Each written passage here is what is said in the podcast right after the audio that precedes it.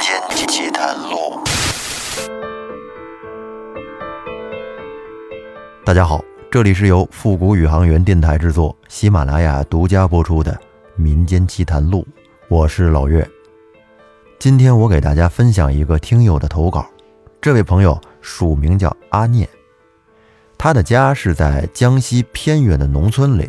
小时候呢，他最爱听那些老人家讲的神神叨叨的故事，就是越听越害怕，越害怕越听的那种。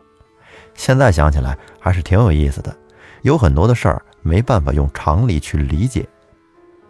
在他们古房有个辈分很高的老大爷，他们都喊他太叔公。太叔公爱讲故事，而且呢还会给别人去煞。或者是谁家得了点小病，他也会弄点草药之类的。阿念有很多故事都是听太叔公讲的，不过还有一些是他自己亲历的。那下面我们就来听听这个故事，叫打山劈。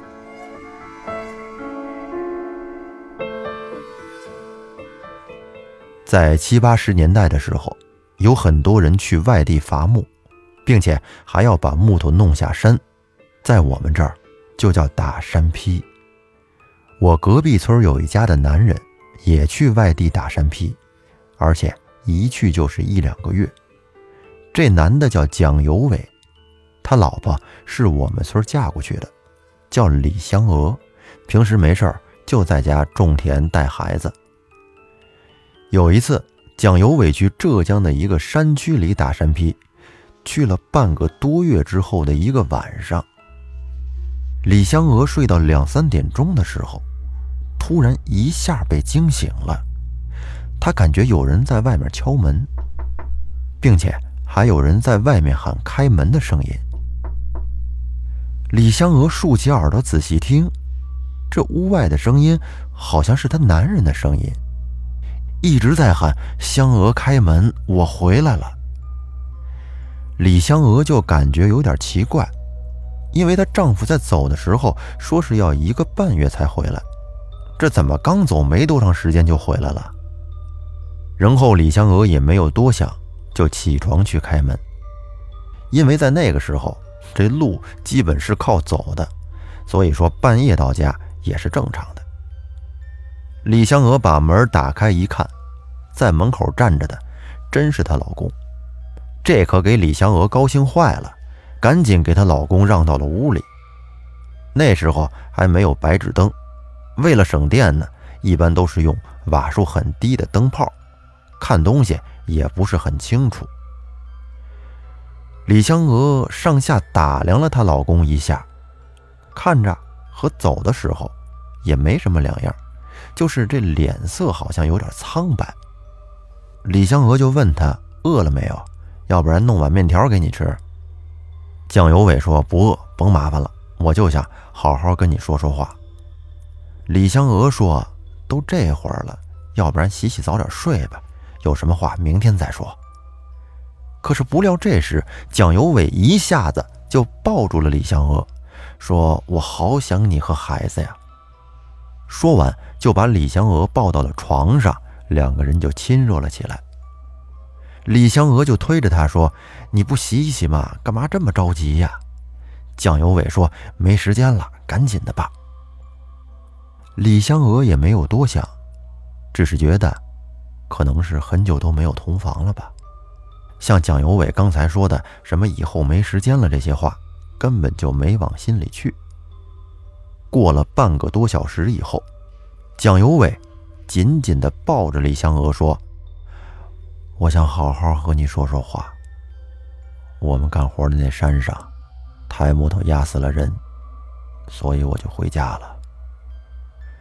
李香娥害怕的说：“既然这样，那以后就别去了，咱找点别的干。”蒋有伟说：“恐怕以后想干也干不成了。”李香娥没有理解是什么意思。就说那就别干了。可是过了一会儿，蒋有伟突然说：“以后我走了，你要好好生活，好好照顾两个孩子。我对不起你们，平时也不能陪你和孩子们。李香娥说：“你这也是为了挣钱，为了这个家，没什么对不起我们的。”哎，我说你今天这是怎么了？你平时从来可没有说过这样的话呀。啊，没什么，只是舍不得你和孩子。那等会儿，我去看看孩子，你先睡。李香娥说：“都这么晚了，孩子明天看也不迟啊，早点睡吧。”蒋有伟说：“嗨，我太想孩子们了，你先睡吧，我看看就回来。”于是蒋有伟就起床，穿上衣服，去隔壁房间看孩子了。李香娥也没有再拦他。也许是因为太困了的缘故，没多一会儿，她就睡了过去。第二天一大早，李香娥醒过来，发现她老公没在床上。她只以为老公去那屋跟两个孩子一块睡了，因为两个小孩要读书，得赶紧做好早饭，让他们吃了饭好去上学。等早饭做好了。李香娥去叫两个孩子起床漱口洗脸的时候，却发现她老公没在。李香娥心想，他是不是去别人家闲聊了？后来等孩子吃完了早饭去上学之后，李香娥就去隔壁邻居问有没有见到他们家的尤伟，可是邻居们都说没见到。于是李香娥就在村里喊她老公的名字。从村头喊到村尾，但是都没见她老公。李香娥心想：“你就算去哪儿，至少也应该跟我说一声啊。不过这么大的人了，应该也不会出什么事儿。”所以呢，李香娥就没有再找。可是没找是没找，但是她心里边总觉得有点不踏实。他心里总是隐隐的有一种感觉，老觉得像是有什么事儿要发生一样。就这样，过了两天，这天的上午，也就是九点多的时候，只见有三个陌生人拉着板车，一个在前面拉，两个在后面推。板车上拉了一车平平的稻草。进了村之后，还边走边问：“问哪家是蒋有伟的家？”村民听了，都给他们指路，说就是那儿。你从这儿往前走，到前面往第二个路口一拐，然后第三家就是。同时呢，这些村民也觉得有点好奇，因为不认识这三个人，想看看他们到底是干嘛的。有些热心肠的人，甚至还赶紧跑到蒋有伟家，和李香娥说有三个人找你。这时，李香娥就感觉好像要有不好的事情发生。他整理好身上的衣服，然后走出门。结果一出门就看到有一辆板车停在他们家门口。这三个人其中的一个人就走过来说：“你是蒋有伟的老婆吧？”李香娥说：“是啊，找我有什么事儿啊？”这个人和李香娥说：“我是包山的包工头，你家男人就是帮我打山劈的。”很不幸的告诉你，他出事儿了。抬木头的时候，因为脚滑摔倒了，被木头砸死了。我们这是把他给送回来了。李香娥一听，犹如五雷轰顶一般，只感觉天旋地转，说：“不可能的！大前天晚上他还来家了，怎么会死啊？不可能啊！”可是李香娥看着那板车。知道里面有人，于是他就摇摇晃晃地走到了板车前，用颤抖的右手掀开了稻草，结果看到了一张再熟悉不过的脸。这时，李香娥当场就晕死了过去。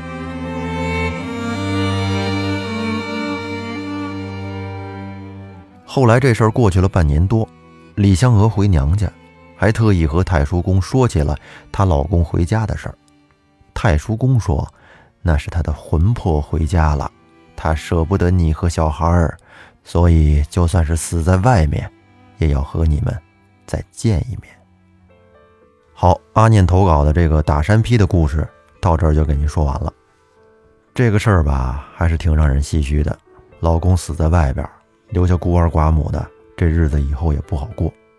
咱们抛开这个故事的真实性不说啊，因为这个也无从考证。就是这类事情，确实是用科学还有我们所学到的知识没有办法去解释的。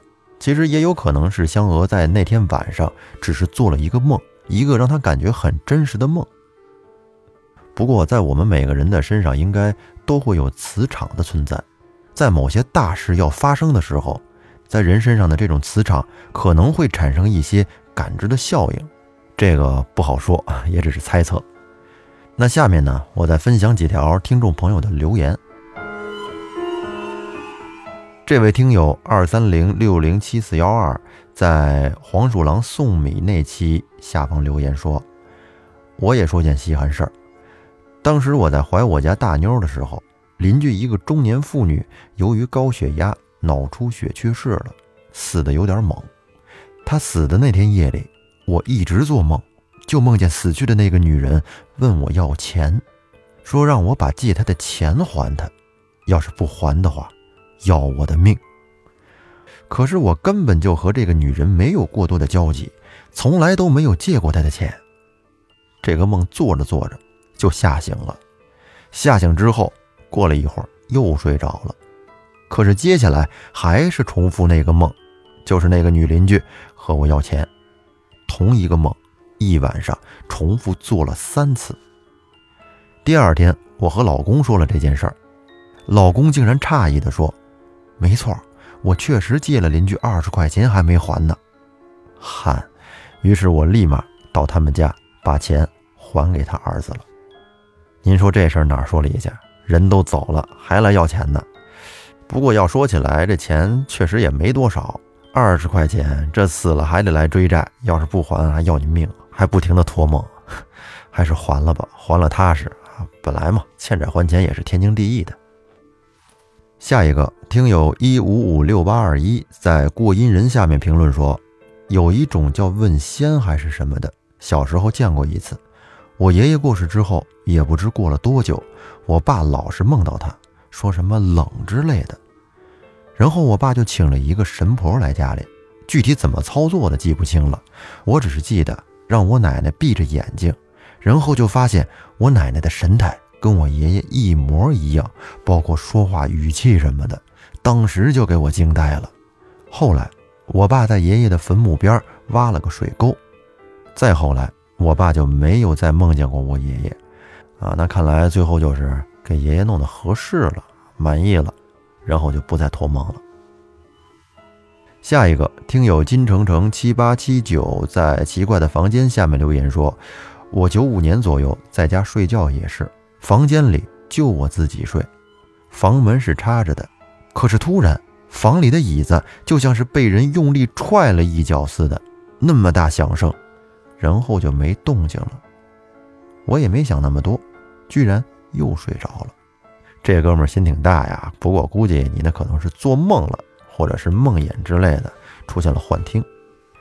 下一个听友绿翡翠五六在黄鼠狼送米那期下面留言说，河南南阳内乡县有一个人叫张四木，这人是又聋又哑，能前知五百年，后知五百载。老人说他是投胎没有喝迷魂汤，也有说是困沉的。又说他是地府的判官，到人间游玩。他习惯左手写字，一笔一画很是工整。有兴趣的可以搜一下看看。我想说的是，科学无法解释的，就说是迷信，那是你没有亲眼看见。世界上有太多的事儿是无法用科学解释的。嗯，这位朋友的话，其实我还是比较认同的，因为有些事情确实是实实在在的，它就是发生了。你怎么解释？用现在的科学理论解释不通，那这事儿是说它不存在吗？或者说是胡编乱造？所以说，这个世界上有太多的奥秘等着我们去探索、去发现。我们现在所处的这个时代，也只能说是在路上。好，那本期节目就到这儿，欢迎您订阅专辑并关注主播啊，多多留言，多多互动。听节目的时候，欢迎为节目打 call。感谢您的收听，咱们下期再见。